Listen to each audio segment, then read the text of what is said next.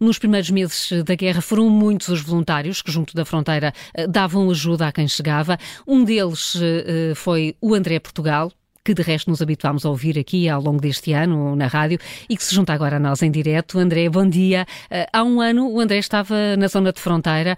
Eh, o que é que recorda dessa semana em que começou a guerra? Olá, bom dia. uh, recordo-me de não estar nada à espera. Hum. Recordo-me de estar em casa e de um amigo meu me ligar e dizer uh, vamos à fronteira, tenho o carro carregado de coisas que as pessoas estão a chegar e não, não está nada lá para, para as recolher, para as apoiar. Uh, Lembro-me de chegar, chegar lá sem ter ideia, ou experiência, ou noção do que, que era um cenário de guerra, que era um cenário de refugiados a chegar. Uh, lembro de uma situação do, do primeiro rapaz que perguntei o que é que precisa dele pedir um par de meias, acho que é aquela situação que me vou lembrar para sempre. Uh, não sei, lembro tanta coisa que me lembro de, Parece que foi ontem. Parece que passou um ano. Era o que lhe ia perguntar. Era o que lhe ia perguntar, olhando e tentando recordar esse, esses momentos, uh, sente que ainda, que ainda estão muito próximos ou já parece algo distante, uh, já ainda não, que já tem pouco a ver com aquilo que é o seu dia a dia hoje? Não, não, é assim, eu já não estou tão envolvido com, com o voluntariado, com a ajuda, mas tenho amigos meus que continuam a ir. Ainda, ainda há semanas atrás, um amigo meu australiano esteve em Bakhmut, porque ele tem uma associação que está a ir à, à zona de guerra levar mantimentos, por isso eu tenho sempre contato com ele e sei o que é que está a passar lá. Mas uh, eu não tenho estado, não estou envolvido, até porque o fluxo de imigrantes hum. basicamente parou.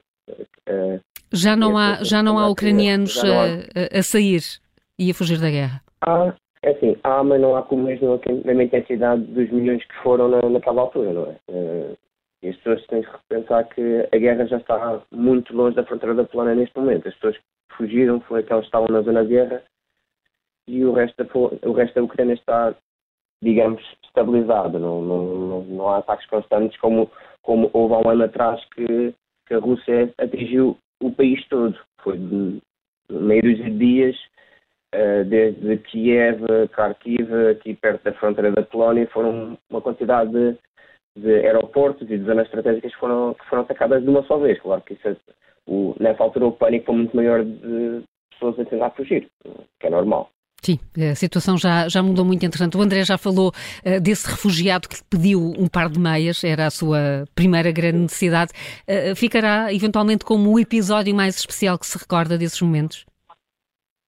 É, sim, sim, por exemplo, aquele episódio da Anastasia, que já, já contei, já apareceu, já apareceu nos, jornais na altura, que, que é uma rapariga de cidadania luso-ucraniana e que eu fui buscar lá ao aeroporto, ao aeroporto não há fronteira, aliás, e depois fomos encaminhados para o aeroporto e depois ela foi para, para Portugal, onde, onde a família foi a, foi a recolher aí.